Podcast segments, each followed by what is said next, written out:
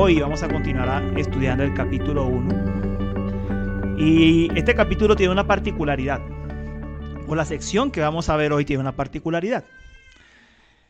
Está rodeada por una ironía muy fina, que hay que leer con calma el texto para detectar la ironía con la que está hablando Noemí. Se la voy a poner de esta manera. ¿Cuántos de ustedes en su casa eh, tuvieron que recibir los regaños irónicos de su madre? ¿Cuántos de ustedes tuvieron que recibir un, regaño como, váyase con esos amigotes? Con eso le va a ir muy bien. ¿O cuántas mujeres escucharon decir, salga con ese vago que la va a mantener? Creo que escuchamos eso, ¿verdad? El pasaje de hoy tiene mucho de esa carga. Noemí ha instruido a sus nueras en la fe del Dios de Israel. Ellas tienen información suficiente acerca de quién es el Señor, cuál es su carácter y la salvación que ofrece a su pueblo.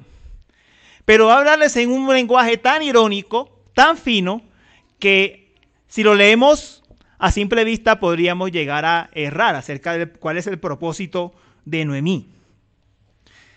Pero ellas entendieron el regaño. La pregunta es, ¿cómo respondieron a la exhortación, al llamado de Noemí? Eso es lo que trata la porción de hoy.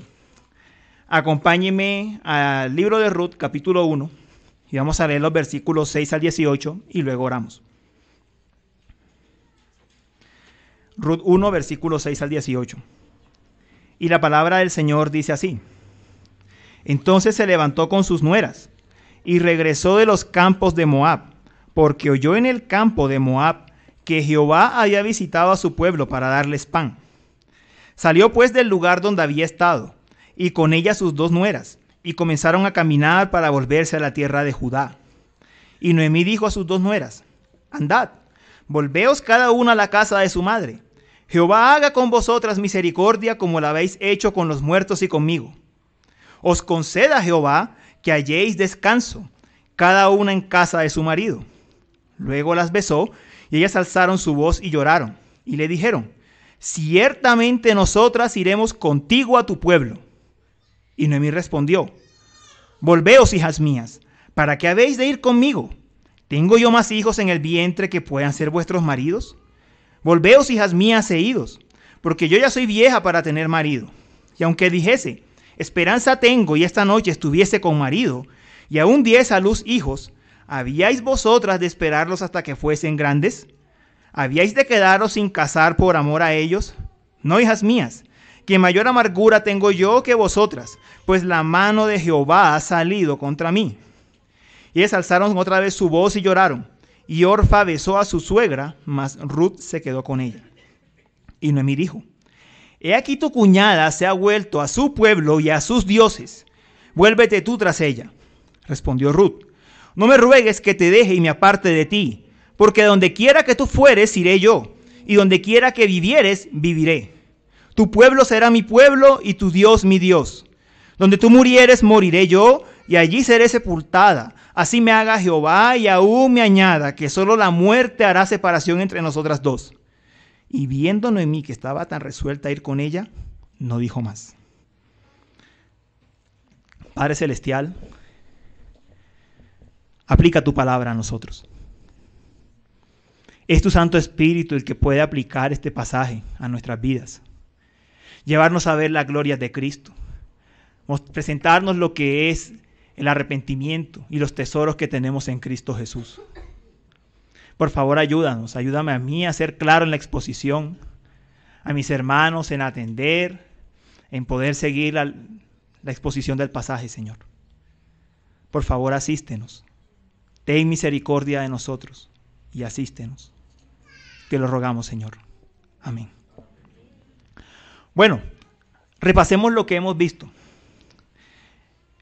Dijimos que el libro fue escrito por el profeta Samuel con el fin de mostrar cómo Dios salvó a su pueblo, a pesar del caos del tiempo de los jueces, dando un cumplimiento parcial del rey mesiánico de la tribu de Judá que él había prometido. El libro nos habla de cómo vendrá David de los lomos de Ruth y de Boaz. Recordemos que David, como rey de Judá, es un tipo, es prefigura a Cristo. Ahora, con respecto a la porción anterior que estudiamos, dijimos que Elimelech y Noemí fueron con, a Moab junto con sus hijos, huyendo de una hambruna en Belén, mientras rechazaban su herencia dentro del pueblo del pacto. En aquella época de la historia de la redención, como el pacto había sido hecho solo con Israel, salir de los límites de Israel implicaba rechazar el pacto. Fuera de Israel, en condiciones normales, no había salvación. Los hijos de Noemí se casan con mujeres moabitas, Ruth y Orfa, algo que estaba prohibido para los hebreos. Muere el esposo de Noemí, mueren sus hijos. Ella queda sola con sus dos nueras. Y en ese momento, ya quedando completamente sola, Noemí escucha la noticia de que el Señor ha venido a visitar a su pueblo dándole pan. Vimos que el término visitación es importante en la historia de la salvación porque siempre hace referencia a actos redentores de Dios que cambian el curso natural o normal que se esperaría que surtan los acontecimientos. Dijimos que Dios visitó a Sara cuando concibió a Isaac, visitó a Israel en tierra de Egipto, nos ha visitado en Cristo y nos visitará en la segunda venida de Cristo, según dice primera de Pedro 2.12. Dios venía a salvar. Dios venía a redimir a su pueblo. Esto es el mensaje que por la obra del Espíritu Santo infunde ánimos a Noemí para regresar a su Señor. Entonces, estamos en el punto en que Ruth y Orfa se levantan para ir con Noemí. Llegan a una distancia considerable y la anciana con sabiduría, con ironía, va a colocar delante de ellas la vida que les podía esperar. Durante todo el tiempo que estuvo con ellas, Noemí las instruyó en la fe del Señor. De otra manera, ellas no, ellas no habrían respondido al mensaje de, de que el Señor visitó a su pueblo. Ellas tenían información. Ellas conocían al Señor de Israel, al menos sabían algo acerca de él. Sabían mucho, de hecho. Ahora, Noemí, de una manera bastante inteligente, va a poner delante de ellas sus opciones. Y lo que va a plantearles es por qué la acompañan. Porque el Señor visitó a su pueblo o solo por el pan. O solo por lo temporal. Eso es lo que está delante de nosotros. Con esto en mente vamos a meditar en el pasaje. Nuestro sermón se titula Tu Dios es mi Dios y consta de dos puntos.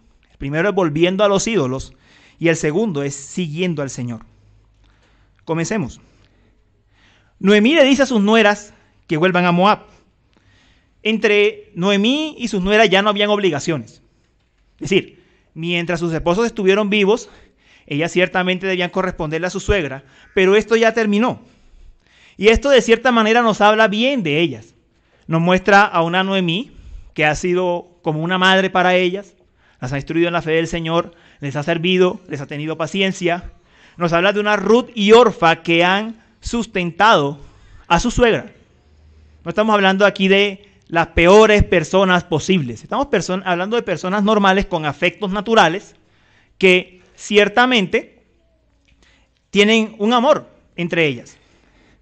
Pero Noemí sabe que ella no puede hacer nada por sus nueras en este momento. Ella sabe que es una mujer anciana, desposeída, es una viuda, no tiene hogar, no tiene posibilidades de encontrar esposo. Ella no tenía absolutamente nada que ofrecerles. Si Noemí va a Israel es solamente porque el Señor ha visitado a su pueblo. Humanamente no hay nada. Tal vez como mucho podrá vivir del pan que recoja siendo una menesterosa. Noemí no tiene nada que ofrecerle a sus nueras. Entonces, analicemos cómo ella les va a presentar esto a sus nueras. Cómo les va a decir la vida que les podía esperar. Y voy a demorarme un tiempo eh, mostrando lo que en el lenguaje dice, lo que las palabras significan, porque ahí está la clave para entender el relato. Vamos al versículo 8. Dice, andad, volveos cada uno a la casa de su madre. Jehová haga con vosotras misericordia, como la habéis hecho con los muertos y conmigo. Noemí quiere que Dios tenga misericordia de Orfa y de Ruth, porque ellas han cuidado de ellas con mucho afecto, con mucho amor. Ahora, Noemí ha sido muy cuidadosa con la palabra que está utilizando. Recordemos que Noemí es una hebrea, es israelita. Ella tiene información teológica, conoce las escrituras. La palabra que Noemí usa como misericordia es Geset, misericordia, amor pactual. Es el amor que Dios tiene para su pueblo. Eso es lo que Noemí le está deseando a sus nueras. Y utiliza el nombre pactual de Dios. No utiliza el nombre Elohim o Dios, el genérico. Utiliza el nombre Jehová, el Dios del pacto. Yo soy. Le está diciendo que Jehová haga con vosotras misericordia. ¿Qué sabían ellas? Solo Jehová hace misericordia. Solo Jehová perdona pecados. Solo Jehová salva a su pueblo. Jehová tiene un pueblo, tiene una iglesia. Ellas debían saber de memoria lo que el Señor dijo de sí mismo en Éxodo 34, versículos 6 y 7. Jehová, Jehová, fuerte, misericordioso y piadoso, tardo para la ira y grande misericordia y verdad, que guarda misericordia y millares, que perdona la iniquidad, la rebelión y el pecado, y que en ningún modo tendrá por inocente al malvado, que visita la iniquidad de los padres sobre los hijos y sobre los hijos de los hijos, hasta la tercera y cuarta generación. Noemí no les está diciendo que les vaya bien. Les está diciendo, yo deseo que el Señor la salve. Eso es lo que les está diciendo aquí. Eso es lo que significa. Les está deseando redención. Ahora, miremos que el propósito por el que Noemí les desea esto es que encuentren un esposo. Miren el versículo 9. Os conceda Jehová que halléis descanso cada una en casa de su marido. En el sermón pasado decíamos que en aquellos tiempos, si una mujer no estaba casada, o mejor dicho, si una mujer quedaba viuda, quedaba en condiciones de mendicidad, desamparada. Ya Noemí no podía ayudar a sus nueras. No podía darles hijos. Si Noemí tuviese más hijos o un pariente cercano, era posible utilizar la figura del levirato. Era una figura jurídica donde un hijo sustituía a su un hermano sustituía al otro que ha muerto para que pueda levantar descendencia y así la mujer no quede desamparada.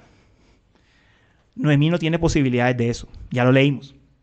Noemí es vieja, es anciana, posiblemente ni ella consiga marido, no tendrá hijos.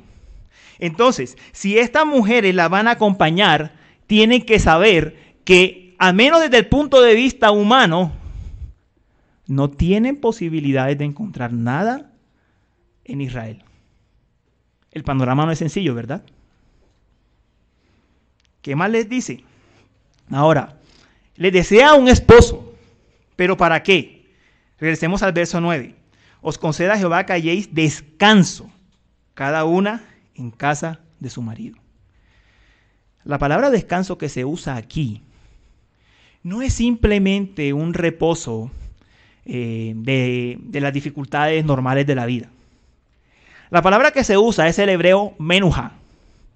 ¿Y qué quiere decir? ¿En qué contexto se usa en la escritura? Menuja es un sinónimo de tierra prometida. La tierra donde el Señor dio reposo a su pueblo. De hecho, en Números, capítulo 10, verso 33, Menuja se utiliza como el reposo que, que la nube de gloria daba al pueblo de Israel cada vez que acampaban en un lugar significa en esencia el reposo que el Señor da. La pregunta es, mis hermanos, si ellas tenían ya toda esta información, ¿será que Noemí les está diciendo que un esposo moabita les podía dar reposo? ¿Será que con un esposo impío, incrédulo, ellas podrían encontrar el reposo del Señor? No no podían encontrarlo. Por eso les dije que el texto es altamente irónico. Ellas no iban a encontrar en Moab ese reposo que solo el Señor da. No lo iban a hallar. Y adicionalmente les está indicando que vayan a su pueblo. Si bien no es explícito, sí les está diciendo, vayan a su gente, busquen marido, devuélvanse a casa de su madre. ¿Será que Moab, que ya vimos en la primera porción, que es descrito como una tierra de muerte, había misericordia y reposo del Señor? No, es una ironía de Noemí. Noemí muy sabiamente como buena mamá les está diciendo a ellas, vayan a Moab y mire si les va bien. Mire que Orfa y Ruth al principio cuando escuchan esta despedida van y lloran por su suegra. No quieren despedirse. Aman a su suegra. Pero al final Orfa se aparta y regresa a Moab. Orfa escoge el camino conocido. Ella sabe que Moab, eh, en Belén, en Israel, posiblemente no va a tener el alimento fácilmente. Tendrá que trabajar como una menesterosa recogiendo las sobras de los campos de los graneros. Sabe también que en Israel no va a encontrar esposo. Un hebreo en condiciones normales no se va a casar con ellas sabe bien que a menos que lo que sucede al final del libro de Ruth, que la propiedad de Noemí es redimida, sabe que, la, que Noemí no tiene su propiedad, la perdió por la muerte de su marido, no tiene nada. ¿Cuál es la decisión humanamente más fácil para Orfa? Me devuelvo, me voy para Moab, me devuelvo a la casa de mi madre, en la casa de ella me reciben, es posible que encuentre un esposo moabita y regreso a mi vida anterior. Regreso a mis ídolos. Hermanos, esto es lo que Noemí tiene en mente. De hecho, mire que en el versículo 15, Noemí es más explícita y le dice a Ruth, he aquí tu cuñada se ha vuelto a su pueblo y a sus dioses. ¿Ven que ese era el propósito de Noemí? Ella le está diciendo con claridad a Ruth, ella se devolvió a su antigua vida. Ella ha rechazado al Señor del pacto. Ve, vuélvete tras ella. Orfa escoge el camino fácil, el camino ancho. Humanamente, no podríamos culparla. ¿Qué le ofrecía a Israel de estabilidad, de seguridad? Nada, absolutamente nada. Pero al hacerlo, al, al buscar un reposo terrenal, al buscar misericordia, un, un, hallarse bien terrenalmente, al buscar una casa terrenal, Noemí ha rechazado al Señor del pacto. Ha vuelto a su pueblo y a sus dioses. Orfa. Ha vuelto a su pueblo y a sus dioses. Ha vuelto a la idolatría. Sabemos desde luego por las escrituras que nunca fue. Realmente nunca fue. Pero volvió, volvió a su pueblo, volvió a la idolatría. Rechazó ir al lugar donde la presencia del Señor moraba de manera especial. Rechazó ir al lugar que tenía las grandes promesas del Señor, donde el Señor le había dado reposo a su pueblo. Rechazó ir al lugar donde el Señor moraba particularmente. Ahora, mis hermanos, yo no quiero que pensemos que, que hoy en día este asunto lo tenemos que ver como dejar de ir de un lugar o al otro. Cristo es el tabernáculo de Dios. En Él reside, como dice Colosenses, toda la plenitud de la deidad. Como dice el apóstol Juan, el verbo fue hecho carne y tabernaculizó entre nosotros. De manera que cuando alguien hoy en día rechaza a Cristo, está haciendo lo mismo de Orfa. Está rechazando aquel donde Dios mora plenamente.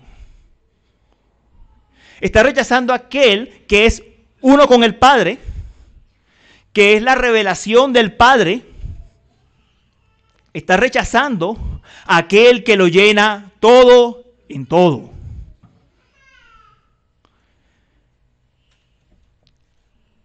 Algunos de nosotros a veces cuando leemos los evangelios pensamos, si Jesús apareciera de frente, la gente no lo rechazaría. El problema es que Jesús por su omnipresencia y por su espíritu está presente cuando el evangelio se predica. Y lo que se dice, como se dice teológicamente, de una de las naturalezas de Cristo, se dice de toda la persona. Cristo está ahí. Orfa rechazó a Jehová como redentor. Los hombres hoy rechazan a Cristo y por las mismas razones. Es una vida difícil. Algunos dirán, desde que soy cristiano me va mal, dicen algunas personas. O los familiares de nosotros nos dicen, desde que te hiciste cristiano te va peor. Porque no es un camino fácil. Es el camino angosto. Es el camino donde tenemos que morir a nosotros mismos. El Señor por el Espíritu nos hace entregarle nuestras vidas a Él. Ese es el camino de Cristo. Y ese es el camino que Orfa no estuvo dispuesta a seguir. Ella rechazó el pacto. Hermanos, ¿qué sabía Orfa? Yo les hago un pequeño repaso. Ella sabía que Jehová libertó con mano poderosa a su pueblo de tierra de Egipto. Ella sabía que él abrió el mar rojo. Le dio a su pueblo maná en el desierto derrotó a todas las naciones que poblaban Canaán, estableció allí su morada, le dio reposo a su pueblo. Él instituyó una ley que guiaría a su pueblo hasta que llegase Silo, el príncipe de paz, el Mesías. Hermanos, eso lo dicen los cinco primeros libros de la Biblia. Ella sabía que debía ir allí y que Cristo se había revelado. Silo, el príncipe de paz. Eso no sabía un israelita en los tiempos de Ruth. Y eso lo rechazó Noemí, eh, Orfa. Orfa conocía el evangelio del antiguo pacto y lo rechazó. Rechazó las promesas que son sí en Cristo y amén en Él. Ese es su rechazo. Mis amigos que nos visitan esta mañana, que no han creído en Cristo, es posible que usted esté lidiando con preocupaciones serias, a la manera de Orfa, situaciones difíciles, y que esté tratando de resolver las situaciones lejos de la voluntad del Señor y busque la estabilidad de este mundo. Pero hay algo que debemos decirles. Para Orfa lo que ella sabía era suficiente. Para ti lo que te digo hoy es suficiente. Debes abrazar a Cristo por la fe. Debes abrazar a Cristo por la fe. Dios se ha revelado plena, Dios el Padre se ha revelado plenamente en Jesucristo su Hijo, para que en Él tengamos perdón, tengamos remisión de pecados. Ustedes han escuchado el Evangelio hasta por error. Todo aquel que cree en Él no se pierde, sino que tiene vida eterna.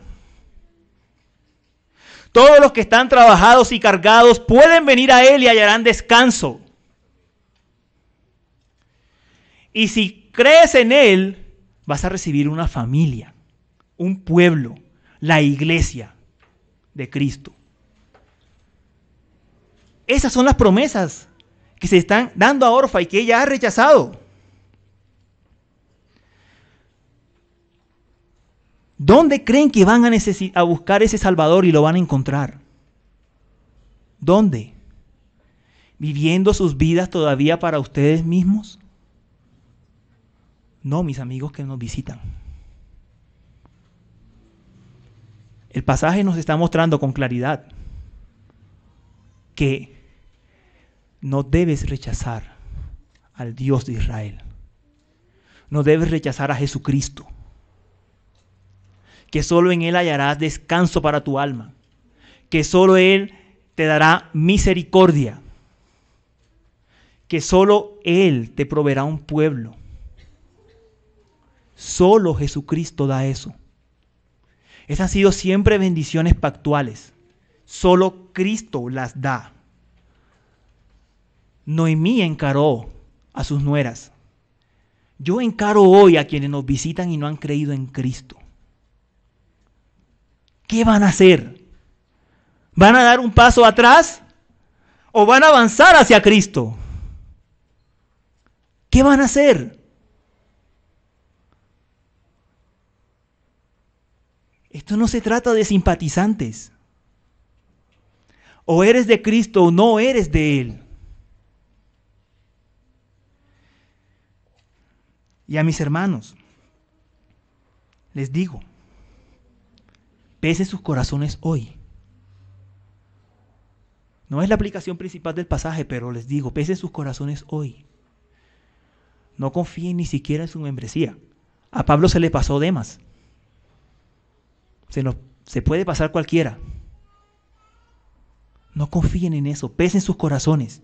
Miren en quién están buscando misericordia, reposo, un hogar. Eso es lo que nos llama la exhortación de Noemí. ¿En quién está buscando las bendiciones del pacto? ¿En el mundo? ¿Viviendo una vida 50-50? ¿O en Cristo? Ahora, el pasaje nos va a mostrar la respuesta de Ruth. Es muy diferente a la de Orfa, completamente. Ruth va a ser rescatada por la fe y va a dejar su alma al Señor. Se va a entregar a Él. Abordemos el siguiente punto. Ruth se queda con Noemí. Y el pasaje dice en el versículo 14, y ellas lloraron, eh, alzaron otra vez su voz y lloraron. Y Orfa besó a su suegra, mas Ruth se quedó con ella. Esta palabra que aquí se menciona como quedó es importante. Es, es la palabra que en hebreo eh, se pronuncia o se dice dabak y significa literalmente apegarse a alguien. Es un término que es usado siempre en el contexto del pacto siempre en el contexto de las uniones pactuales. Implica dejar un grupo y abrazar el otro. Dejar un pueblo, una familia e ir a la otra. Por ejemplo, es la palabra que utiliza el Señor en Génesis 2.24 para decir que dejará el hombre a su padre y a su madre y se unirá a su mujer y serán una sola carne literalmente significa apegarse. Imagínese a Noemí tomando, eh, a Ruth tomando a Noemí y haciéndole esto, apretándola, apegándose a ella. Eso es lo que quiere decir el término. Por ejemplo, lo utiliza el salmista en el Salmo 63, versículo 8, cuando dice, está mi alma pegada a ti. Lo utiliza Igualmente en Salmo 119, versículo 31, cuando dice, me he apegado a tus testimonios.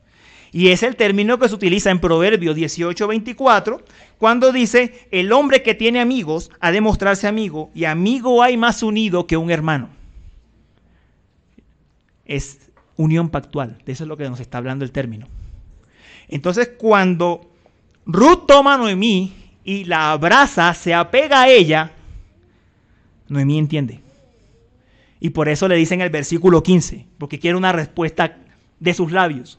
Le dice, he aquí tu cuñada se ha vuelto a su pueblo y a sus dioses, vuélvete tú tras ella. La está probando. Quiere saber si Ruth sabe lo que hizo. Quiere saber si en realidad Ruth ha abrazado la fe en el Señor, si el Señor la ha rescatado. Hay muchas preguntas que tiene Noemí. ¿Ya recordaba Ruth acaso que en Israel no se adoraba quemó sino a Jehová?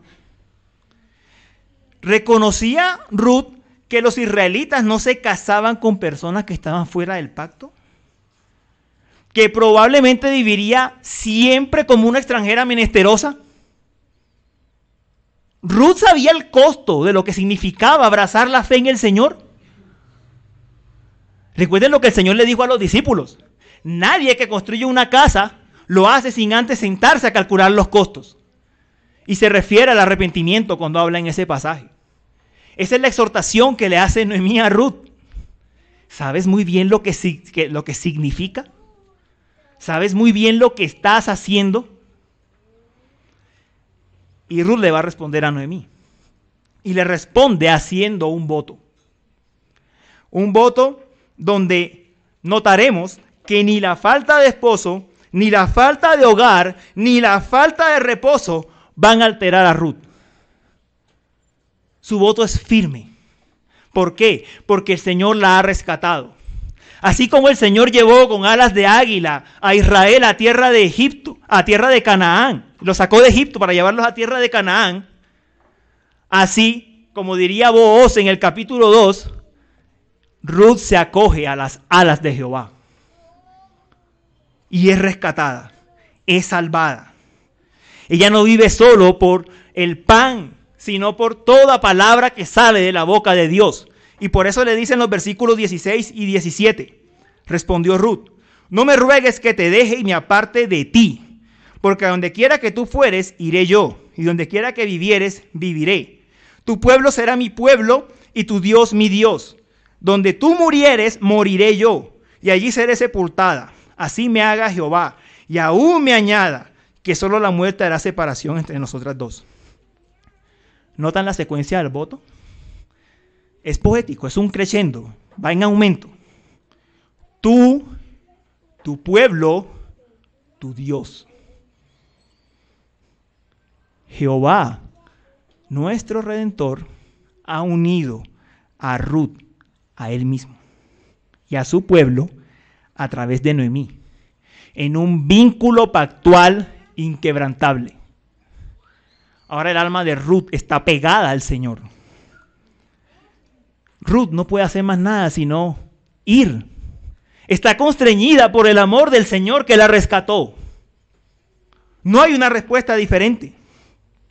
Y miren que, miren hermanos, este, este pasaje es tan particular, este voto, que si usted mira los votos que se han hecho en el Antiguo Testamento, usted va a encontrar que solo hay dos votos donde se menciona el nombre de Jehová. Los demás normalmente se hacían mencionando el nombre genérico de Dios. Uno en el voto que hacen David y Jonatán. Y el, y el otro es este. No hay más. Ruth está presentando, está jurando ante el Dios del pacto que entra en una relación personal con su pueblo. Yo soy menciona Dios, menciona Jehová. Está diciendo que de esos deseos que Noemí le dijo de encuentra misericordia, pueblo, reposo y esposo, solo están en Jehová. ¿Usted se da cuenta que ninguna de esas cosas la mencionó Ruth? Solo le mencionó el nombre. Tu Dios es mi Dios. Jehová. nosotros confesamos el nombre de Jehová salva, Jesús. Solo en su nombre podemos ser salvos. Es el mismo Señor y la misma fe. Es el mismo pacto. Cuando Ruth irá, iría, pues va a Belén, a habitar donde la presencia especial del Señor se encuentra para recibir misericordia y reposo del Señor, Ruth está abrazando a Jehová como su redentor. Jehová que fue revelado plenamente en la persona de Cristo Jesús. Eso es lo que Ruth está abrazando. Y no dice cualquier cosa. Ruth toma las palabras del pacto, yo seré vuestro Dios y vosotros seréis mi pueblo y las hace propias. Ahora dice, tu Dios es mi Dios y tu pueblo es mi pueblo. Está confesando con las palabras del pacto que ella es una israelita, que por la fe es una hija de Abraham, que ella es del Señor. Un hebreo que escuchara esto, palabras que se sabe de memoria, entiende que eso es lo que Ruth está diciendo. Está tomando la promesa del pacto y la interioriza, la vuelve suya. Ese Señor es de él, es de ella. Ese Señor es de ella. Y Ruth espera vivir donde está su Señor, donde estableció su presencia de manera especial. Dijo, donde quiera que vivieres, viviré. ¿Dónde va a vivir Noemí? En Belén, en la tierra prometida. ¿Dónde va a vivir Ruth? En la tierra prometida. Allí irá, allí estará, así sea una menesterosa en medio de su pueblo. Así sea una menesterosa en medio de su pueblo. Y es tan serio el compromiso que Ruth toma que invoca una maldición sobre sí misma. En otras palabras, está diciendo, si yo apostato, soy maldita. Si yo apostato, soy maldita. Porque el Señor me ha bendecido. El Señor me ha dado a conocer su salvación. Si yo dejo la fe en el Señor, soy maldita, no tengo esperanzas. Eso es lo que dice al final del voto. La gente cuando se acerca a esta parte del relato a veces exalta a Ruth como la heroína que se fue a vivir con Noemí. Eso no es lo que está diciendo el relato. El relato nos está hablando de un Dios que salvó a una gentil. Del Dios de Israel que ha salvado a una gentil. Y hermanos, ¿cuál es la respuesta natural de un cristiano cuando es salvado? Yo le rindo mi vida a mi Señor. Y yo asumo la carga. Él, porque Él me ponga. Porque cualquier carga que Él me ponga es ligera. Ruth está respondiendo como una mujer salva. Si yo tengo que velar, si yo tengo que quebrarme el lomo todos los días para ir al campo y conseguir alimento para esta anciana, que ahora es mi hermana, lo voy a hacer. Y está respondiendo como una creyente. Porque mejor es vivir un día en la casa del Señor que mil fuera de ellos. Es mejor vivir un día en sus atrios, para ser más exactos, que mil fuera de ellos. Ella responde como una creyente. Así responden los creyentes, hermanos. Hermanos que llegan de primero, se van de últimos en la iglesia, miran que todo esté funcionando en orden. Pastores que llegan a su iglesia a predicar a veces casi sin fuerzas enfermos quebrantados, madres que con lágrimas se educan y oran por sus hijos para que sean salvos. Esa es la respuesta de Ruth. son las respuestas que da un creyente. Respuestas en fe. Porque sabe que el Señor ha sido fiel con ellos. ¿De qué otra manera pueden responder? El llamado del Evangelio siempre ha tenido las mismas implicaciones. Siempre.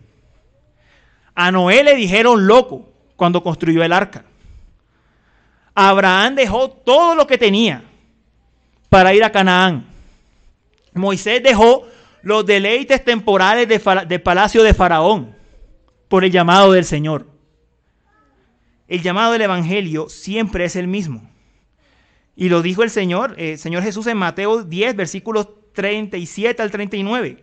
El que ama a padre o madre más que a mí no es digno de mí. El que ama a hijo o hija más que a mí no es digno de mí. Y el que no toma su cruz y sigue en pos de mí no es digno de mí. El que haya su vida la perderá. Y el que pierde su vida por causa de mí la hallará.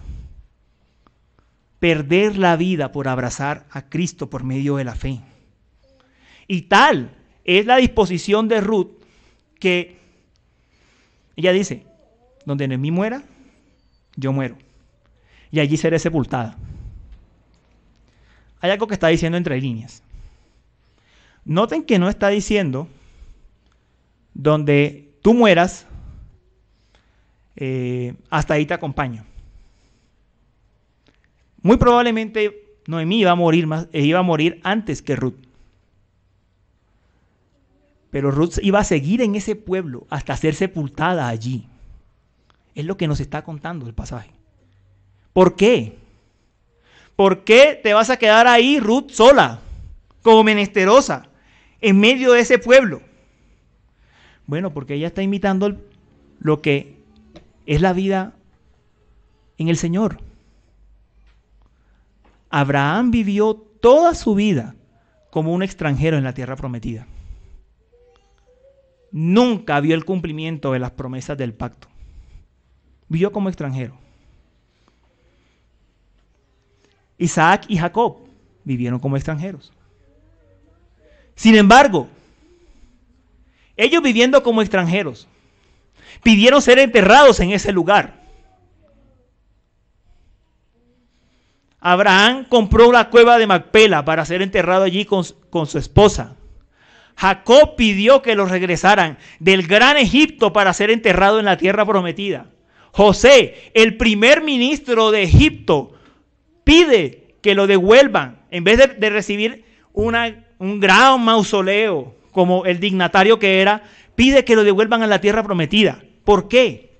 Porque es que la tierra prometida tiene un, valor, un valor sacramental. Hasta donde ellos sabían, esa era la tierra que ellos habían recibido. Allí murieron. Y el Dios que es el Dios de vivos y no de muertos, los resucitaría en ese lugar. Y verían al Dios de gloria. ¿Creen que la resurrección es solo una doctrina del Nuevo Testamento? Job dice, yo sé que Job, probablemente el primer libro de la Biblia, yo sé que mi redentor vive y al fin se levantará sobre el polvo. Y después de deshecha esta mi piel, en mi carne he de ver a Dios, al cual veré por mí mismo, y mis ojos lo verán, y no otro, aunque mi corazón desfallece dentro de mí. ¿Qué esperaba Ruth? Despertar en gloria, como dice el salmista. En cuanto a mí, veré tu rostro en justicia. Estaré satisfecho cuando despierte a tu semejanza. Y esperaba que el Señor la glorificaría. Esta no es una esperanza nueva, hermanos. Esta es la esperanza que siempre han tenido, que siempre tuvo el pueblo de Dios y siempre ha tenido. Ya sabía que resucitaría en gloria. Ya sabía que en esa, esa tierra aparecería Silo, el gran príncipe de paz, Jesucristo. Y que aquellos que murieron en el Señor serían levantados de sus sepulcros. Y lo verían a Él. ¿Fue por el pan? No fue por el pan. No fue por un esposo. No fue por un hogar. Fue porque sabía que ella vería en su carne. Luego de muerta, resucitada, vería en su carne al Dios vivo. Por eso fue a ese lugar. Como dice el autor de Hebreos, hablando de los patriarcas, la misma fe de Ruth. Conforme a la fe murieron todos estos sin haber recibido lo prometido, sino mirándolo de lejos y creyéndolo y saludándolo y confesando que eran extranjeros y peregrinos sobre la tierra. Porque los que esto dicen claramente dan a entender que buscan una patria, pues si hubiesen estado pensando en aquella de donde salieron, Ciertamente tenían tiempo de volver, piensen en Ruth, pero anhelaban una mejor, esto es, celestial, por lo cual Dios no se avergüenza de llamarse Dios de ellos, porque les ha preparado una ciudad. Todas estas promesas son nuestras en Cristo, hermanos. Reveladas más claramente, por supuesto. A más revelación, más claridad. En Cristo tenemos hogar. Él, ya lo vimos en Juan, ha ido a prepararnos muchas moradas en la casa del Padre Celestial, donde reposaremos eternamente en cielos nuevos y tierra nueva. Él es el camino para ir, al hogar celestial. En Él todos los que están cansados y cargados pueden descansar. Y cuando los sepulcros sean abiertos y despertemos del polvo, allí veremos otra vez a esta familia. Otra vez veremos cara a cara a esta familia que se reúne aquí y que se reúne en todos los lugares del mundo. La muerte será sorbida en victoria. No habrá más llanto, no habrá más dolor. Estaremos con nuestro Hacedor eternamente. Y ahora, ¿qué hacemos con el aquí y ahora, hermano? ¿No tenemos un aquí y ahora? Ruth le confía las respuestas a sus preguntas al Señor. Ruth ni siquiera habla de qué va a pasar con ella. ¿Lo notan? Ruth le confía aquí y ahora al Señor. Pero, Ruth, pero el Señor fue fiel en la vida de Ruth. Y esa es la fidelidad que podemos esperar hacia nosotros como pueblo, aunque no tengamos las respuestas. Dios proveyó a vos con quien Ruth se pudo casar, tener un matrimonio. Él la integró plenamente a Israel. Ella confió en el Señor. El Señor respondió en su vida. Fue fiel. Hermanos, si están cargados, cobren ánimo. Cobren ánimo. Lo que hemos abrazado por medio de la fe es seguro. Es una esperanza segura y eso es una redundancia. Es una esperanza firme. Las misericordias fieles prometidas a David son nuestras en Cristo. Son nuestras en Jesucristo. El Señor dice que Él nunca permitirá que el justo sea sacudido. Salmo 55, verso 22. Jesús nos dice en el Sermón del Monte, no os afanéis pues diciendo, ¿qué comeremos? ¿O qué beberemos? ¿O qué vestiremos? Porque los gentiles buscan todas estas cosas, pero vuestro Padre Celestial sabe que tenéis necesidad de todas estas cosas. Mas buscad primeramente el reino de Dios y su justicia, y todas estas cosas os serán añadidas. Hermanos, hoy tenemos al frente la mesa del Señor, que tiene un valor sacramental mucho más claro que Canaán. Porque Cristo, cuando instituyó la cena, lo hizo justo a las vísperas de su muerte.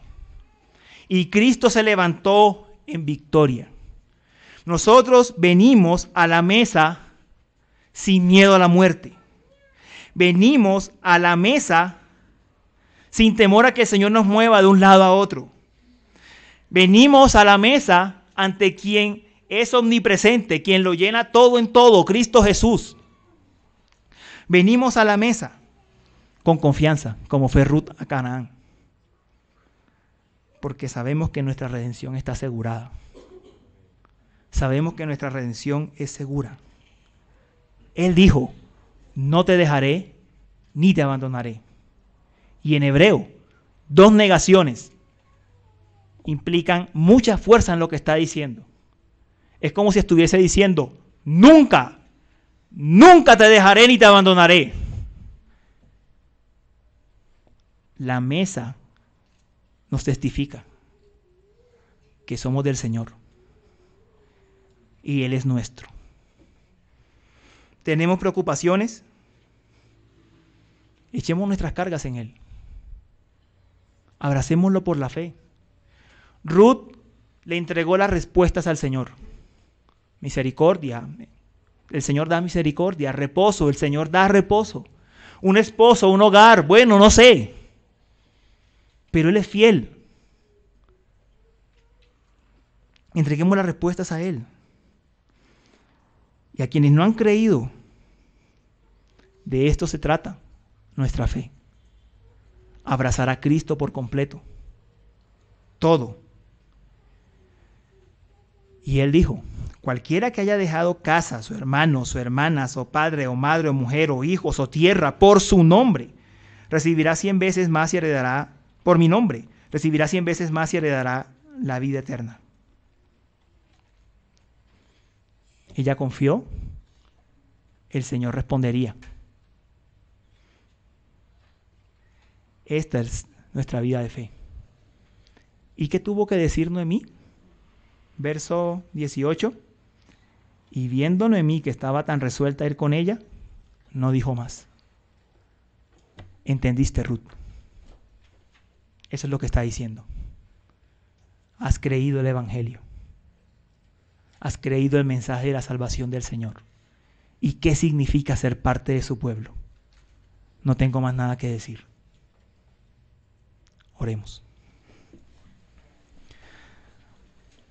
Padre Celestial, Gracias te damos porque nos has dado a Jesucristo, a nuestro Salvador, a nuestro Redentor, porque Él ha pagado el precio de nuestros pecados, nos ha dado misericordia, nos ha dado reposo, se ha hecho el esposo de su iglesia, y nos trae un hogar cuando venga a consumar todas las cosas.